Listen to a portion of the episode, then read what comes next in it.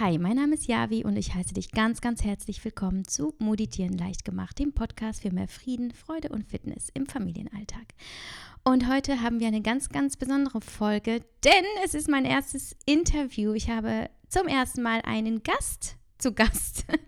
Und äh, es ist auch eine ganz besondere Situation, in der ich mich hier heute befinde ähm, mit meinem Gast, denn ich sag's gleich. Es ist Simone Koch, Dr. Simone Koch, meine behandelnde Ärztin ähm, für eine Autoimmunerkrankung, die euch vielleicht ein Begriff ist. Dazu kommen wir gleich. Und was wir hier gemeinsam machen, ist etwas ganz, ganz Besonderes und Wichtiges. Und zwar schreiben wir ein Buch, einen Hashimoto-Ratgeber gemeinsam, der im November erscheint unter dem Titel Happy Hashimoto im äh, MVG-Verlag. Das ist auch der Verlag, in dem mein erstes Buch erschienen ist. Und ja, wir haben uns hier eingesperrt die letzten zwei Tage südlich von Berlin im Nowhere und ähm, haben unser Werk soeben vollendet. Und ich meine wirklich soeben, das war vor ungefähr einer halben Stunde. Und wir sind super happy und was wir dann beschlossen haben, ähm, war, uns direkt nochmal ans Mikro zu setzen und eine Podcast-Folge für euch aufzunehmen. Denn Hashimoto, das ist die Autoimmunerkrankung, um die es geht, ist für zum einen viele, viele Frauen ein großes Thema, mehr als für Männer tatsächlich. Und außerdem für Mütter, denn ähm, es gibt eine Form des Hashimoto, welche direkt nach der Schwangerschaft oder einige Monate nach der Schwangerschaft auftritt. Und ähm, ja, daher bekomme auch ich und auch Simone in ihrer Praxis als Ärztin oder auch über ihre Kanäle ähm, im Social Media sehr, sehr viele Fragen dazu, ähm, wie gehe ich damit um? Wie gehe ich damit um, dass plötzlich Hashimoto in meinem Leben auftritt, fast zeitgleich mit meinem ähm, Baby? Äh, was kann ich tun und was sind eure wertvollsten Tipps? Und vielleicht auch sehr spannend, ähm, wird Simone vielleicht noch darauf eingehen, ist, dass eine Schilddrüsenunterfunktion, sollte sie bei euch bekannt sein, häufig tatsächlich mit Hashimoto einhergeht und dass es da ähm, Sinn machen würde, da mal nachzuforschen. Und auch die, die sagen, ich habe gar kein Hashimoto, werden vielleicht trotzdem interessante Infos für sich herausziehen, ähm, da wir auch darüber sprechen, was äh, generell gut ist für die Schilddrüse und für die Hormone in der Zeit nach der Schwangerschaft oder im Leben mit Kindern. Und das war jetzt eine sehr, sehr lange Einleitung. Ähm, ich möchte jetzt erstmal kurz Hallo Simone sagen. Hallo Javi. ja, also Simone lebt in Berlin, äh, weswegen ich auch hier bin und ähm, hat hier eine Praxis für ganzheitliche funktionelle Medizin und Hauptaugenmerk liegt eben auf Autoimmunerkrankungen. Möchtest du ähm, kurz erzählen, wie so dein Praxisalltag aussieht, was du so machst und ähm, welche Menschen zu dir kommen? Ähm, also meine Praxis unterscheidet sich so ein bisschen von normalen Praxen im Wesentlichen einfach dadurch, ähm, dass ich mir sehr viel Zeit für meine Patienten nehme. In der normalen Medizin ist ja vorgesehen, dass man maximal fünf Minuten Zeit pro Patient hat. Das ist auch das, was von den gesetzlichen Krankenkassen bezahlt wird an Gespräch und mehr ist einfach nicht vorgesehen. Und man muss sagen, bei jemand, der eine chronische äh, Erkrankung hat, wie eben Autoimmunerkrankungen, reicht das vorne und hinten nicht aus. Und daraus ist irgendwann entstanden, weil ich bin eigentlich ähm, gynäkologisch tätig gewesen und äh, gynäkologisch und geburtshilflich. Und zunehmend kamen zu mir in die Praxis Leute mit Autoimmunerkrankungen, weil sich das rumgesprochen hat, dass ich mich da ziemlich gut auskenne und im Wesentlichen sehr viel mit Hashimoto. Und ähm, das war dann irgendwann schwierig, weil ich einfach gemerkt habe, dass äh, das, was ich an Gesprächszeit habe, überhaupt nicht ausreicht und dass es für mich und den Patienten frustrierend ist. Und deswegen habe ich mir überlegt oder habe ich dann entschieden, mich in eigener Praxis selbstständig zu machen. Und das mache ich jetzt schon eine ganze Weile. Und das Konzept der funktionellen Medizin ist im Prinzip, dass man versucht herauszufinden, warum hat derjenige die Erkrankung. Also nicht, wie kann ich die Symptome wegbekommen. Das ist natürlich am Ende schon auch das Ziel, aber nicht wie wenn man Kopfschmerzen hat, einfach eine Kopfschmerztablette zu nehmen und aber vielleicht nicht herauszufinden, dass äh, im Hintergrund ein Hirnaneurysma steckt, was am Ende vielleicht äh, tödlich verlaufen kann. Und so ähnlich ist es eben auch bei Autoimmunerkrankungen, dass man nicht ein Immunsuppressivum gibt, was das Immunsystem in seiner Funktion unterdrückt, sondern versucht herauszufinden, warum ist das Immunsystem aus der Kontrolle geraten und was kann ich dafür tun, damit es wieder zurück in Balance kommt. Und die meisten meiner Patienten haben Hashimoto-Thyreoiditis. Das liegt unter anderem aber auch daran, weil Hashimoto-Thyreoiditis eine der häufigsten Autoimmunerkrankungen ist. Und das Verhältnis von ähm, Männern zu Frauen bei Hashimoto-Thyreoiditis ist 1 zu 10, ähm, also je nach Quelle 1 zu 10 bis 1 zu 7. Das heißt, dadurch sind meine Patienten auch zu einem sehr, sehr großen Anteil Frauen. Ich glaube, das war ganz gut zusammengefasst, was ich so mache. Super, ich danke dir. Ja, und so kam auch ich zu Simone. Ähm, tatsächlich, ähm, um noch mal kurz zu erzählen, wie es bei mir war. Ähm, Wer sich da nochmal genau einlesen möchte, kann auf meinem Blog bereits schon ein Interview mit Simone lesen und meine eigene Geschichte. Daher reiße ich das jetzt nur kurz an, um auch nicht zu langweilen. Bei mir wurde Hashimoto vor ungefähr eineinhalb Jahren diagnostiziert und da war mein zweiter Sohn, der Leonas, gerade mal drei Monate alt.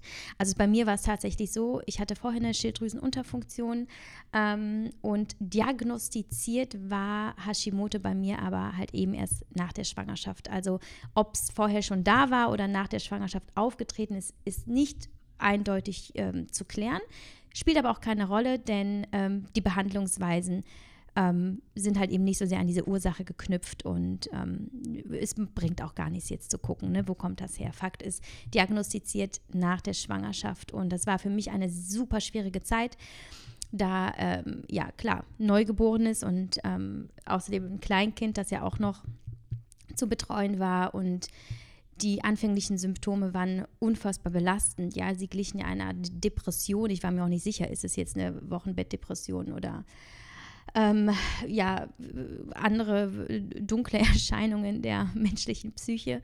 Ich konnte das halt nicht greifen und ich bin dann aber intuitiv äh, zum Hausarzt gegangen und habe gesagt, irgendwie kann irgendwas nicht stimmen, bitte meine Hormone checken.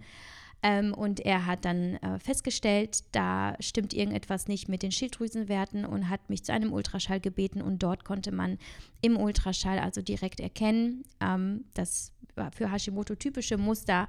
Und da hat dann alles begonnen, denn ich sollte weiterhin mein ähm, ja, ganz klassisches Schilddrüsenhormon nehmen das man so verschrieben bekommt, das L-Tyroxin. Und ich ähm, war aber damals noch in einer Überfunktion, was halt irgendwie auch Quatsch war dann und dann plötzlich wieder in einer Unterfunktion, auch ein typischer Verlauf bei Hashimoto.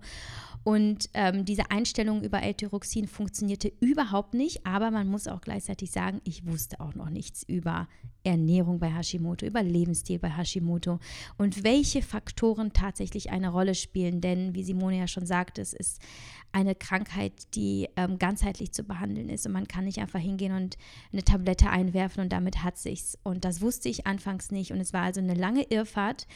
Und dann einer von euch, nachdem ich bei Instagram darüber gesprochen hatte, sagte mir, schau dir doch mal Dr. Simone Koch an. Und sie hab ich, ich habe sie mir dann auch angeschaut online, habe dann eine Nachricht geschrieben und sie hat mich aufgenommen und ähm, die ganze Story werdet ihr also in unserem Buch lesen, ähm, um es jetzt so ein bisschen kürzer zu fassen. Das war vor etwas mehr als einem Jahr und seit der Begegnung mit Simone ging es für mich wirklich bergauf, also peu à peu. Es gab klar auch einige Rückschläge, die aber einfach aufgrund ähm, ja, eines Fehlverhaltens meinerseits, äh, darauf werde ich auch im Buch zu sprechen kommen, zurückzuführen sind. Und ähm, aber das große Ganze, und am Ende gilt es ja immer, das große Ganze zu sehen, war es so, dass es ein unfassbarer Erfolg für mich war und ich so vieles verstanden habe. Und ich teile ja auch immer wieder was bei Instagram, wie ich lebe, was ich in mein Leben integriert habe. Wie zum Beispiel seht ihr mich ja jetzt ständig Yoga machen, ihr seht mich meditieren, ihr seht äh, viel Lebensfreude und weniger ja Perfektionismus und Leistung und all das war wichtig für mich, um um ja meinen mein Körper zur Ruhe zu bringen, was letztlich so wichtig ist für den Körper. Simone sagte mal, warum ist es so wichtig, den Körper als Ganzes zur Ruhe zu bringen?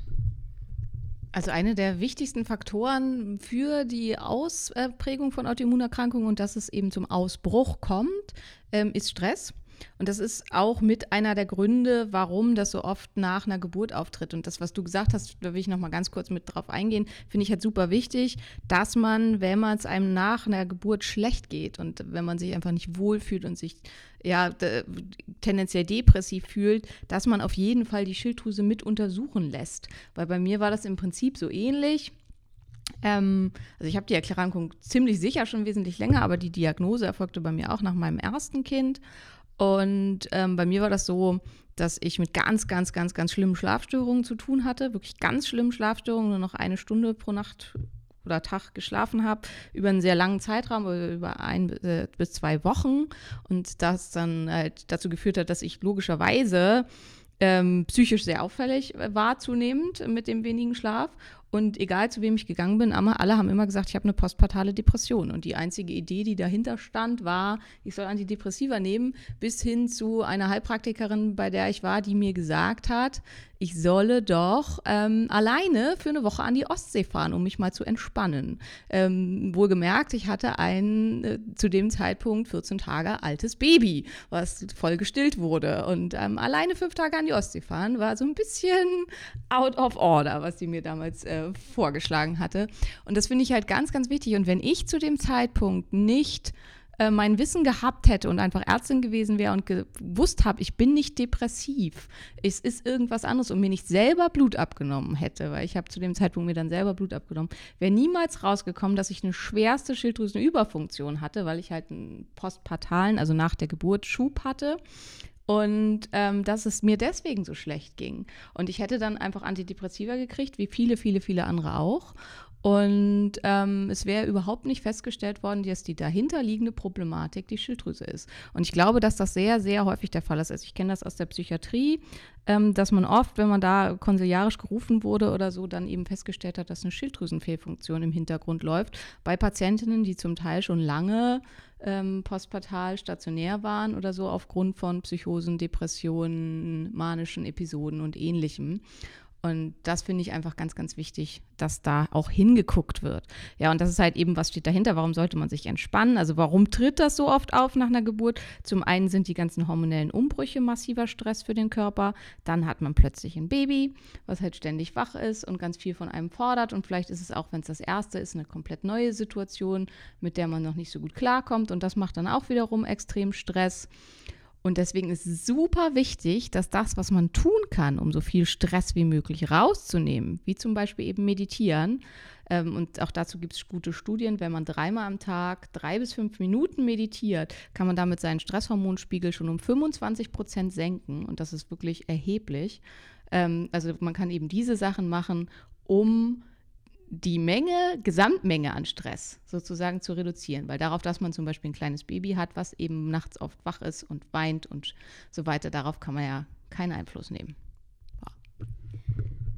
Ja. Ähm, und Abgesehen davon, dass es natürlich ähm, super wichtig ist, darauf zu achten, dass man sich insgesamt entspannt ähm, und äh, ja einfach irgendwo eine Balance reinbekommt, gelten auch viele weitere Punkte, die es zu integrieren gilt in seinen Alltag, weil wie ich immer so schön sage, so mit ein bisschen Atmung ist es dann doch nicht getan. Denn Hashimoto ist letztlich ja auch nicht irgendein Hokuspokus, der so in den Körper reinfliegt und den man so wieder wegatmen kann, sondern es ist einfach wirklich eine ernstzunehmende ähm, Autoimmunerkrankung. Ähm, und viele sagen ja auch, ja, aber ich möchte gar keine Hormone nehmen. Wie kriege ich sie jetzt ohne Hormone hin? Und da sagen wir dann auch in unserem Buch, dass man da jetzt nicht hingehen sollte und sagen sollte, okay, ich versuche es jetzt mit Meditation und irgendwie wird das schon. Also wenn man merkt, äh, es stimmt irgendwas nicht, man fühlt sich nicht gut und die Werte sind katastrophal, sollte man sich immer in ärztliche äh, Behandlung begeben und sich gut beraten lassen. Und es ist nicht einfach, weil die meisten Endokrinologen so ungefähr 50 Jahre ausgebucht sind. Ähm, aber es gibt tatsächlich auch Heilpraktiker, die darauf äh, spezialisiert sind oder eben so ganzheitliche funktionelle Mediziner wie Dr. Simone Koch. Klar ist es für mich auch ein Aufwand. Ich bin in Köln und sie ist in Berlin und ähm, da auch immer wieder in Kontakt zu treten, das muss man immer äh, schauen. Ne? Ähm, aber es ist halt ein Weg, der es wert ist, ihn aufzunehmen, auf sich zu nehmen, ähm, da er so viel Lebensqualität bringt.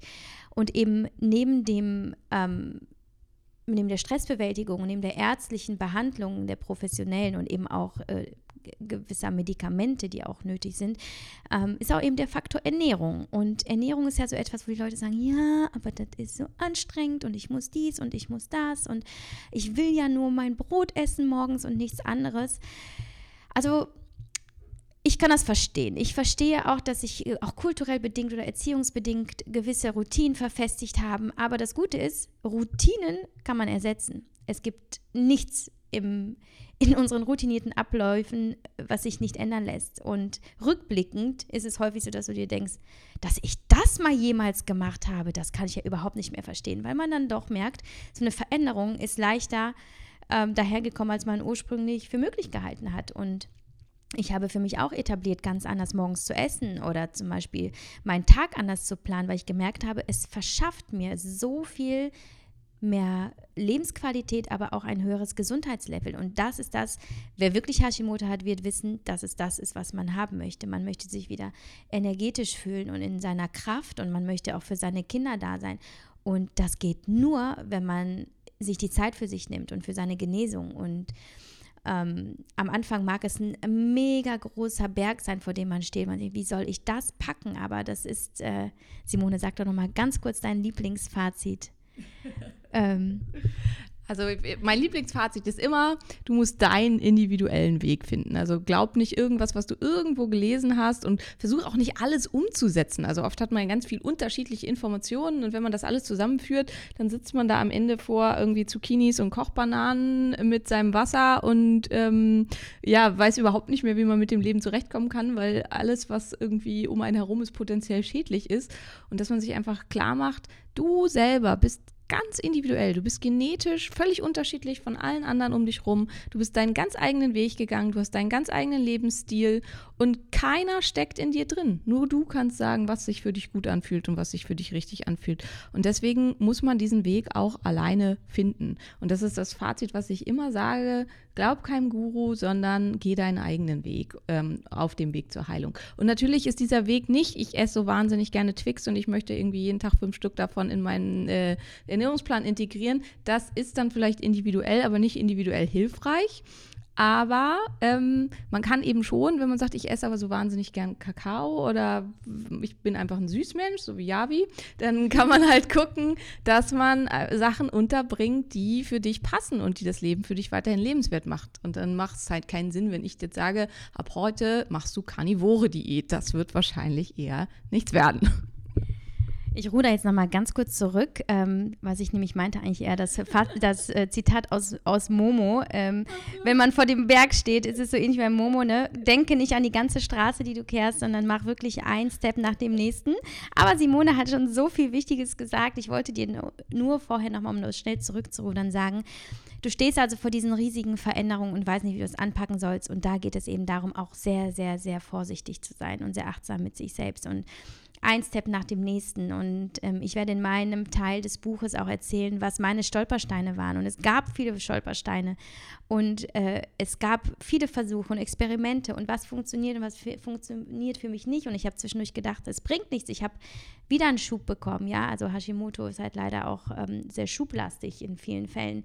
Und noch ein Schub. Und dann wieder sagte ich zu Simone, irgendwas stimmt nicht. Ich glaube, ich muss meine Hormone wieder anpassen. Und es war wirklich ein langer Weg. Und ich muss sagen, ich hätte nie gedacht, dass ich nach fast einem Jahr, nachdem ich ähm, Simone traf, in Remission gekommen bin. Und Remission bedeutet, du lebst symptomfrei. Denn es ist auch wichtig, ähm, ja, oder das, was viele wissen, leider, die Hashimoto haben, ist, Hashimoto ist eben nicht heilbar, wie Autoimmunerkrankungen an sich ähm, nicht heilbar sind, aber man kann einen sehr, sehr großen Meilenstein verzeichnen, den wir alle anstreben sollten. Und das ist der Zustand der Remission.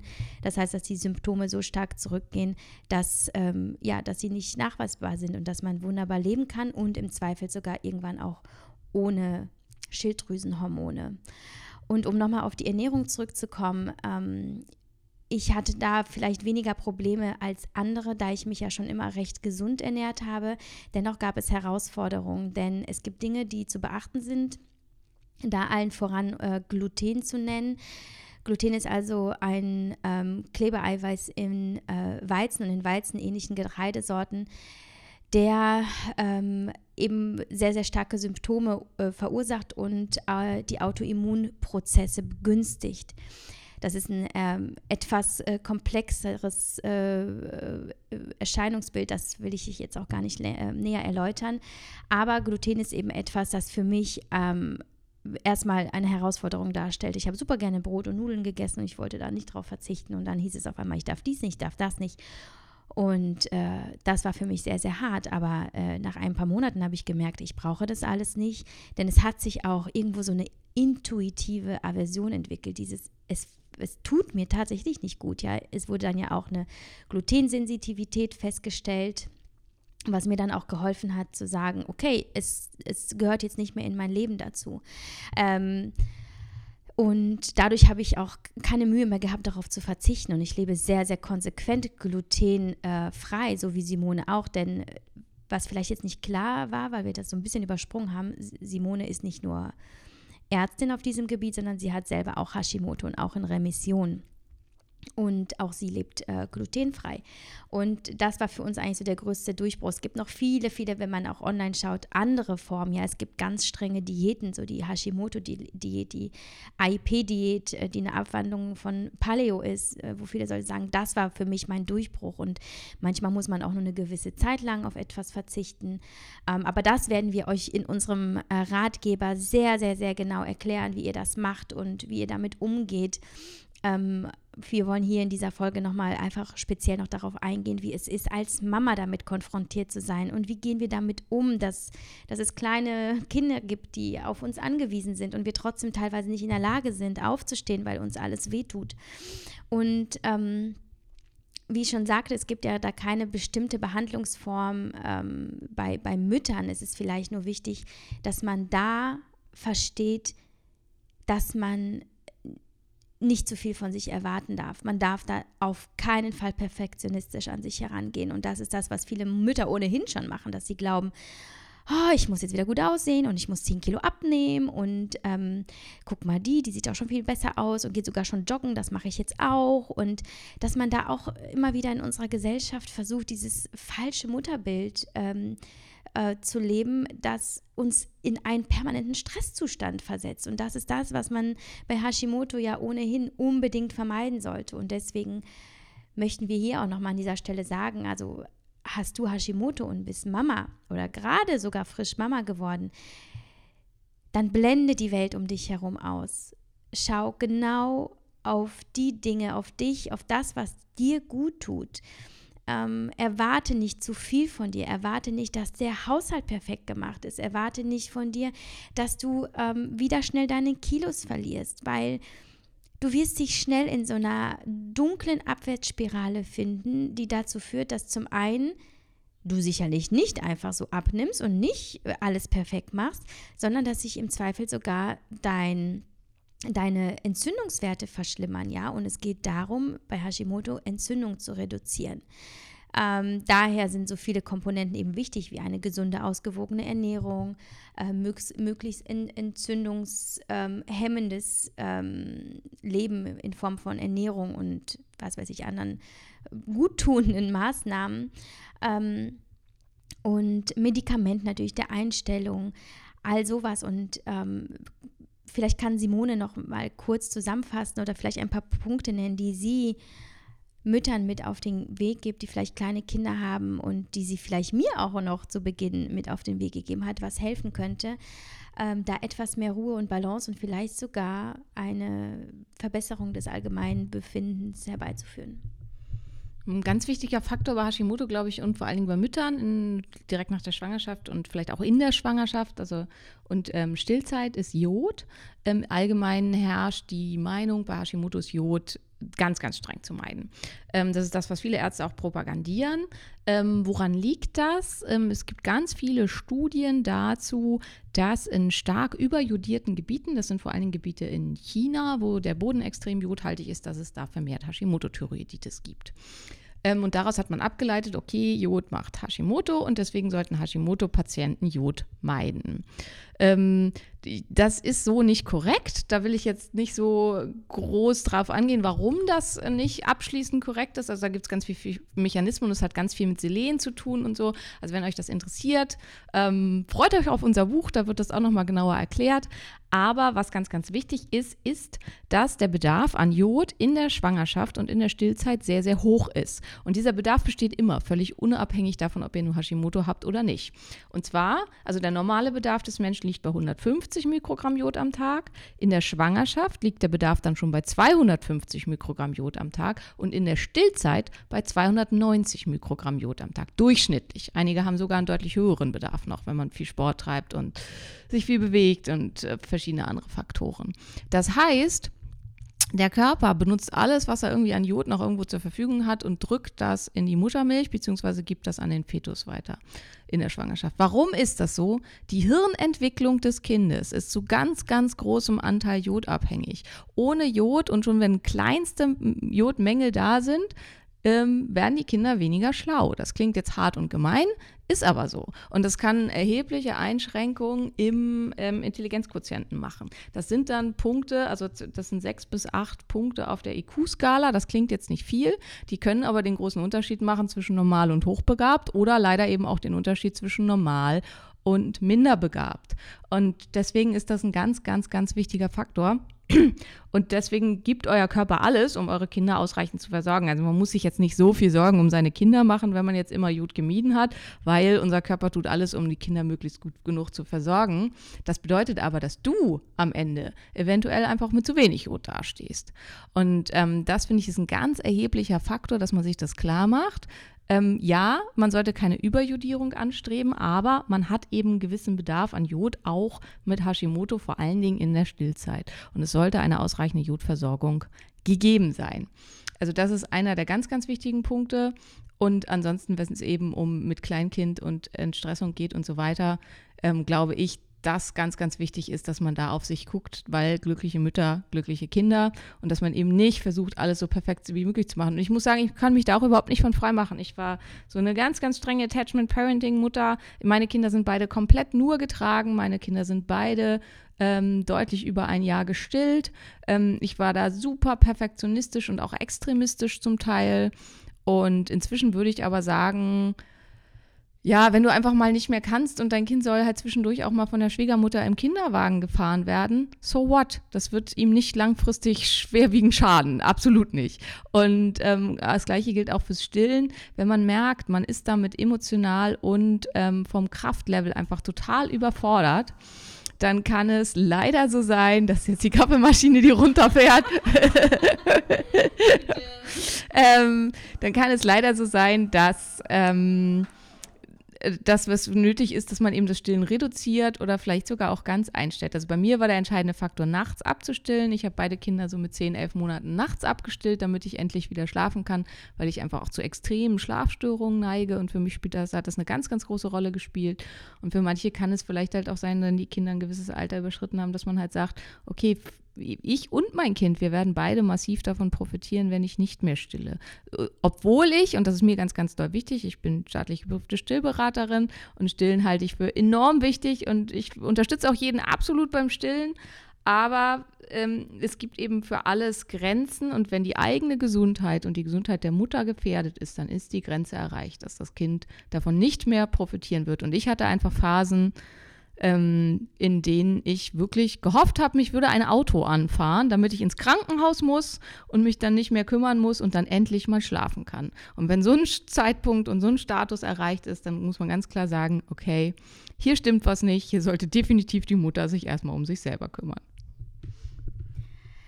Ähm, ja, ich glaube, dass viele sich damit identifizieren können, unabhängig von, ähm, von Hashimoto. Und es ist ganz witzig, wenn ich so rückblickend überlege, dass eigentlich alles, was in den letzten Monaten passiert ist, alles Positive, was sich in meinem Leben entwickelt hat, und ich weiß, dass viele von euch eine Veränderung festgestellt haben, rührt daher, dass bei mir Hashimoto diagnostiziert wurde. Und das ist für mich ganz wichtig, äh, eine ganz wichtige Erkenntnis, dass ich sage, und äh, da bin ich mit Simone auch auf, ähm, äh, auf, da reite ich mit ihr auf einer Welle, sagt man das so?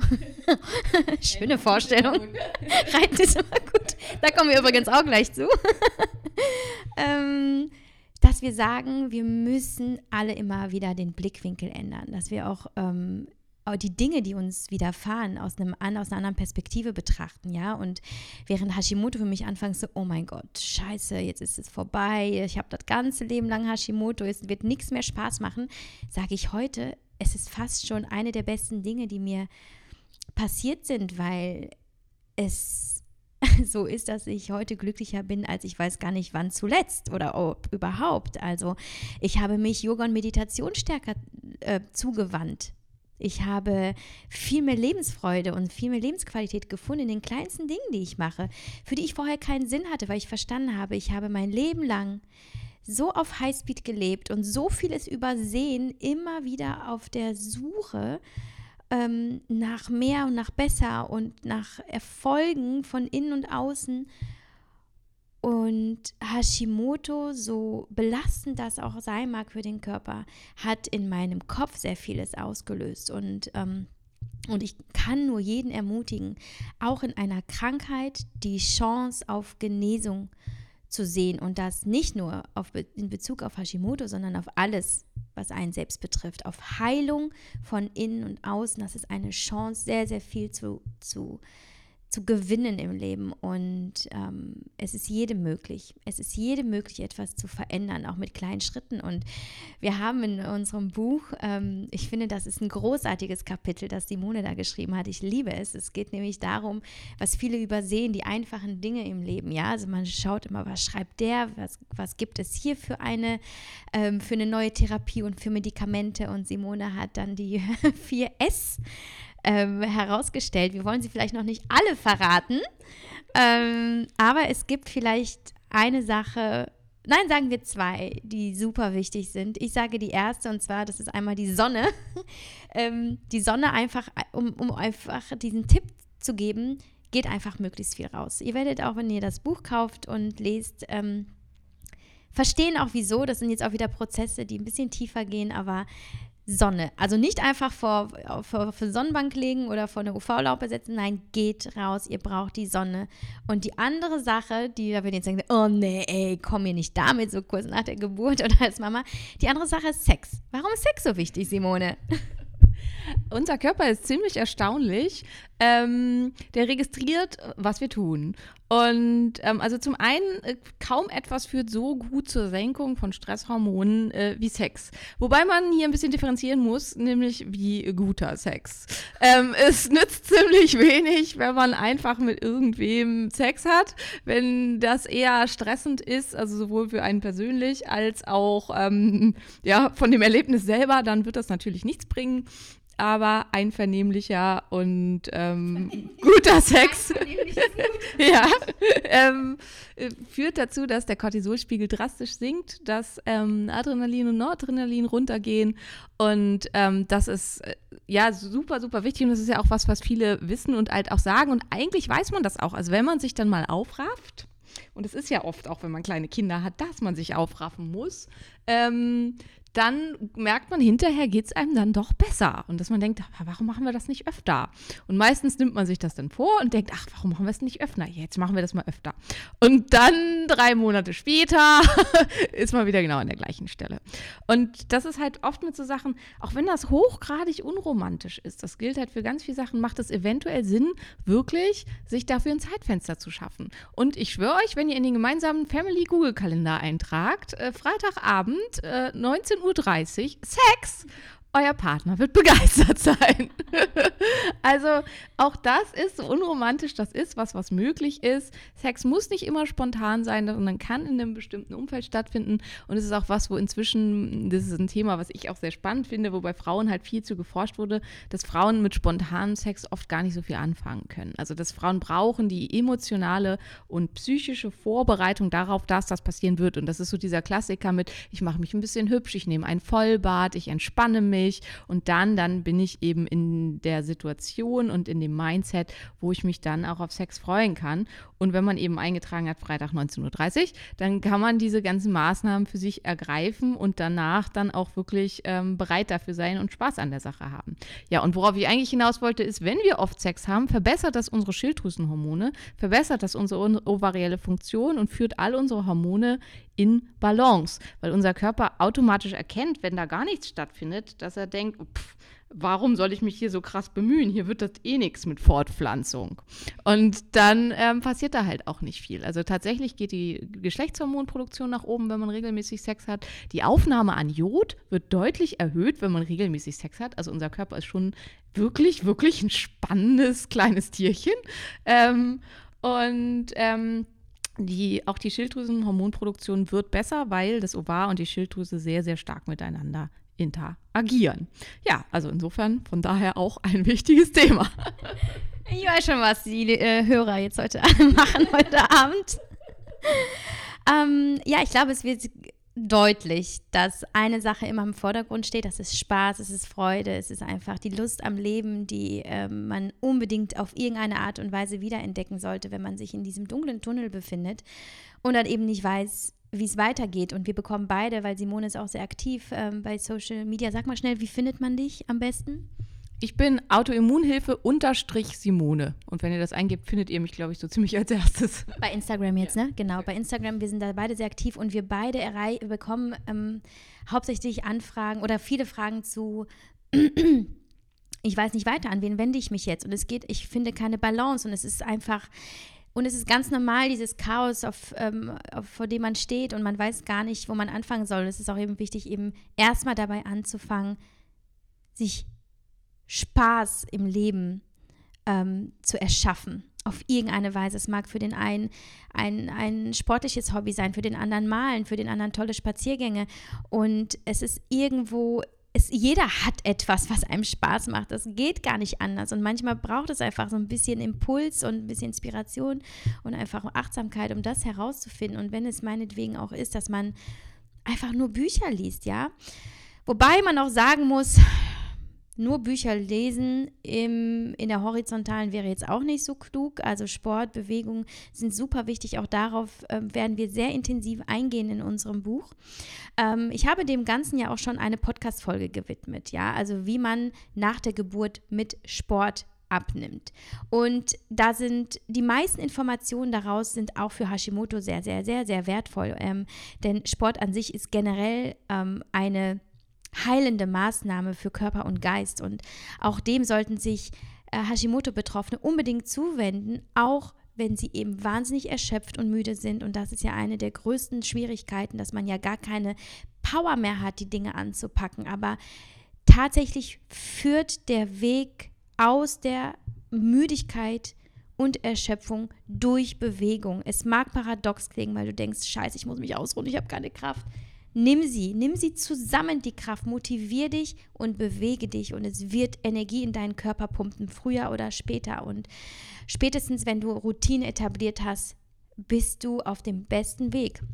Also Sport wird auch ein Thema sein. Ich habe auch schon kurz die Ernährung angerissen. Ähm, es gibt noch ein paar andere Faktoren, auf die Rücksicht zu nehmen ist, wenn du ähm, Hashimoto hast, ja, auch so, so Dinge wie ähm, Nahrungsmittelunverträglichkeiten, vielleicht auch ganz spannend, ja. Und super interessant fanden wir auch die Frage ähm, einer ähm, Followerin, die fragte, wie erkläre ich denn meinem Umfeld, was ich habe?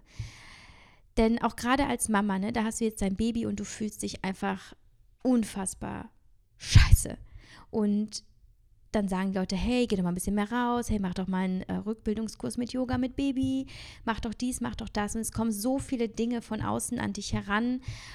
Und du hast plötzlich, du weißt, du hast Hashimoto und alle sagen, ja, aber vielleicht bist du einfach nur müde, du hast ein Baby, aber du willst den Leuten weismachen, was mit dir los ist, damit sie dir auch helfen können, weil auch das ist so wichtig, dass du dir Hilfe holst und dass du ein unterstützendes Umfeld hast, ja, und auch das wird ein ähm, wichtiges Kapitel sein in unserem Buch, sodass wir sagen, wie, wie kann man das sozial vermitteln. Also wie du siehst, eigentlich hätten wir die Folge schon zu Beginn beenden können mit Lies einfach unser Buch. Aber das ist eigentlich jetzt auch wirklich keine Buchpromo hier. Aber es ist tatsächlich so, dass viele Teams, die so, ich glaube, sonst hätten wir nicht ein ganzes Buch schreiben müssen, so komplex sind und so in die Tiefe gehen, dass man sie eben auch nicht in einer äh, Stunde äh, Podcast-Audio äh, ja, erklären kann, sodass sie greifbar ist. Ja, es ist ja auch letztlich ja auch ein zusammenhängendes Ganzes. Ähm, aber ja, am Ende ist es halt einfach die Kombination aus sehr, sehr vielen verschiedenen Komponenten und ähm, die am Ende doch dann äh, ziemlich viel Spaß machen. Ein Fazit hat ähm, Simone ja schon zu Beginn genannt eigentlich, dass es halt eben nicht diesen individuellen Weg gibt, ja, und ähm, dass ich zum Beispiel, ein gutes Beispiel sind wir beide. Ich vertrage super gut Hülsenfrüchte und Simone eben gar nicht. Und das ist bei Hashimoto Normalerweise auf, aufgrund der dort enthaltenen Lektine sind Hülsenfrüchte eher ähm, nicht so gut verträglich und ich vertrage sie super gut. Und auch das ist auch so ein gutes Exempel dafür, lass dich auch nicht beirren, was du äh, bei Google findest. Ja, Google spuckt raus, das und das und das und das und das und das darfst du nicht. Und du merkst aber, hm, irgendwie merke ich aber gar nicht, wenn ich das äh, zu mir nehme, dass es mir schlecht geht. Also es ist halt tatsächlich auch so, dass du dich auch irgendwo selbst therapieren musst. Sei dein eigener Therapeut und wir helfen dir mit unserem Buch deinen Therapieplan auch zu erstellen und zu schauen, was sind wichtige Informationen. Und Simone macht das eben aus ihrer medizinischen, wissenschaftlichen Sicht. Ja, und ich so aus meiner Javi-Sicht, wie ihr mich halt kennt. Naja, wobei auch aus der Sicht als Fitnesscoach und Ernährungscoach, ja, was ich ähm, eben ähm, an mir selbst äh, ähm, ja, erfahren habe und auch im Umgang mit meinen Klienten, das wird wahrscheinlich sehr, sehr spannend für euch sein. Simone, habe ich jetzt irgendetwas Wichtiges vergessen, was wir den Mamis mit Hashimoto auf den Weg geben sollten? Ja, ähm, was ihnen vielleicht helfen sollte, erstmal Mut zu fassen, oder? Wo du sagst, da gibt es vielleicht was Konkretes. Mm, ich finde vielleicht noch wichtig, also Sport ist super wichtig, um auch halt wieder Energie zu gewinnen. Also womit hat das auch zu tun? Ähm, unser Körper ist ein sehr, sehr effektiver Organismus und wenn Energie nicht komplett verbraucht wird, dann sieht er keine Notwendigkeit davon mehr zu produzieren. Das heißt, nur wenn man ihn halt auch mal voll belastet, dann guckt er, okay, wo müssen wir nachbessern, um wieder mehr Energie zur Verfügung zu haben. Aber man darf es halt auch nicht übertreiben. Also bestimmte Sportarten, vor allen Dingen Langzeit-Ausdauersportarten, sind bei Autoimmunerkrankungen und grundsätzlich bei chronisch entzündlichen Erkrankungen überhaupt nicht geeignet. Ähm, und insgesamt ist Übertreiben immer keine gute Sache. Ähm, also für mich war ganz, ganz, also ich habe unterrichtet Sporteinheiten und auch High-Intensity-Sporteinheiten. Ähm, und das war für mich halt nach der Geburt meines zweiten Kindes einer der Sachen, die mich dann komplett um die Ecke gebracht haben, weil es einfach viel, viel, viel zu viel war. Weil wenn man Säuglingen hat äh, und dann noch ähm, wenig schläft und sich vielleicht auch nicht so hundertprozentig optimal ernährt, weil mit Kleinkind und mit Säugling ist halt oft, dass man dann so das isst, was man gerade in die Finger kriegt. Das kann ja trotzdem ganz gut sein. Also das kann ja dann eine Reiswaffel mit Belag sein, aber ähm, äh, es ist halt weniger optimal als eine frisch gekochte Mahlzeit mit ganz viel Gemüse und so weiter. Und ja, also dass es dann plus eben sehr, sehr intensiven Sport eventuell zu viel ist und dass man eben immer hinspüren muss, was fühlt sich für mich gut an. Also wenn du jetzt total gerne dreimal die Woche zum CrossFit gehst und du fühlst dich damit super und das ist total dein Ding. Aber bitte nicht kurz nach der Geburt. Ja, aber bitte nicht kurz nach der Geburt, ja. Nein, definitiv nicht kurz nach der Geburt, aber ähm, ähm, also auf lange Sicht, genau, ähm, dann ist das völlig in Ordnung und dann kann man das eben auch machen. Aber ähm, es muss sich eben gut anfühlen und alles, wonach du hinterher total erschöpft bist und Tage brauchst, bis du wieder richtig in Gange kommst und bis du dich wieder wohlfühlst, das ist wahrscheinlich dann nicht das Richtige gewesen. Und das, glaube ich, ist halt was, was ganz, ganz wichtig ist. Und im Prinzip, was Javi halt auch schon gesagt hat, nimm dir Zeit für dich selbst. Also was ich auch am häufigsten gefragt wird bei Social Media und so ist, wie machst du das alles? Und ähm, da ist ganz klar, wie kriegst du deinen Sport unter und so weiter. Und da muss man ganz klar sagen, ich habe mein ganzes Leben darauf eingestellt, die Dinge, die für mich super wichtig und essentiell sind, damit ich mich selber wohlfühle und damit ich meine Gesundheit erhalten kann, auch wirklich machen zu können. Und meiner Meinung nach kann das jeder. Und sei es, dass man dafür im schlimmsten Fall vielleicht sogar jemanden bezahlen muss, der in der Zeit auf die Kinder aufpasst. Wenn man Fitnessstudio gehen will, gibt viele Fitnessstudios, gibt es mit Kinderbetreuung. Da muss man dann halt im Monat 10 Euro mehr für ausgeben, aber es ist möglich.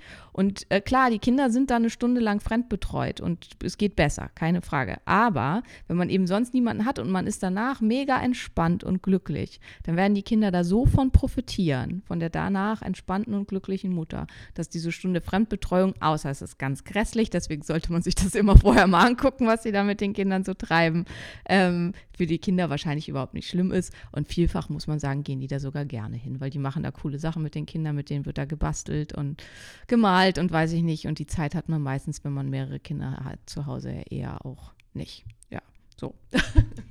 Das ist eine super gute Sache, die du dann noch gesagt hast. Das stimmt, dass wir da, ähm, glaube ich, vorher noch nicht drauf eingegangen sind in diesem Gespräch, ähm, eben diese Zeit für sich selbst zu nehmen, wenn man Kinder hat. Ich glaube, das ist deutlich geworden auch in, in, in, meinem, äh, in meiner Social-Media-Präsenz, dass es ja auch hier mal sogar eine Reise gibt ohne Kinder für mich oder eben, dass ich morgens mein Yoga mache, bevor die Kinder aufstehen oder dass ich halt auch meine Kinder auch mal zu den Großeltern gebe und auch das ist eine Folge dessen, dass ich gemerkt habe, ich, äh, ich drehe durch und auch mein Körper dreht durch, wenn er immer nur leistet.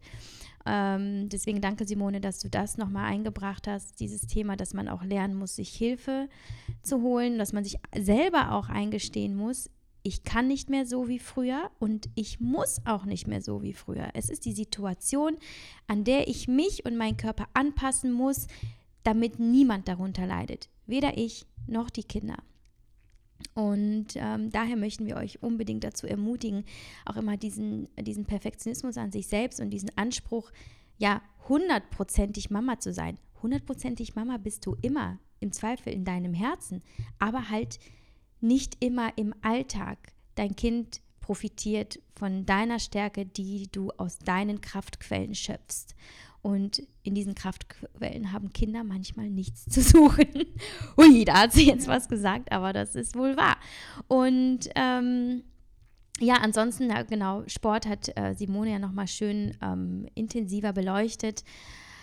Ähm, Ernährung auch sehr komplex. Werden wir in unserem Buch eingehen. Äh, ich denke, wir machen an dieser Stelle Schluss und überlassen die, ja, die restlichen Informationen eben unserem Happy Hashimoto, ähm, welches im November erscheint, ähm, dass wir so viel, ja, eigentlich die komplette Essenz ähm, unserer Arbeit, Simones Arbeit und meine Arbeit äh, dort haben einfließen lassen und der Meinung sind, dass das ähm, ja, so der beste Ratgeber ist, den ihr auf dem Markt bekommen könnt, zumindest für, für die, die einsteigen. Und wir sind sehr gespannt, wir sind sehr aufgeregt, wir sind voller Freude, dass es uns gelungen ist, dass ähm, so zu erschaffen, wie wir es uns vorgestellt haben. Und ja, wir werden jetzt einen äh, leckeren Lunch zubereiten und ähm, noch ein bisschen quatschen, dann werden sich unsere Wege wieder trennen. Und ja, dann hören wir uns wieder, ähm, wenn ich back äh, to Köln bin, to Cologne, um genau zu sein. Und ich hoffe, ihr hattet ein bisschen Freude bei dieser Folge und lasst mir gerne mal Feedback da. Ähm, wie ihr das fandet, einen Gast ähm, im Podcast zu hören und ähm, ob das vielleicht eine Idee wäre für, für eine nächste Folge. Und wenn ja, könnt ihr mir gerne eure Wünsche nennen und ich versuche, ihn zu bekommen, wenn es nicht gleich der Dalai Lama ist.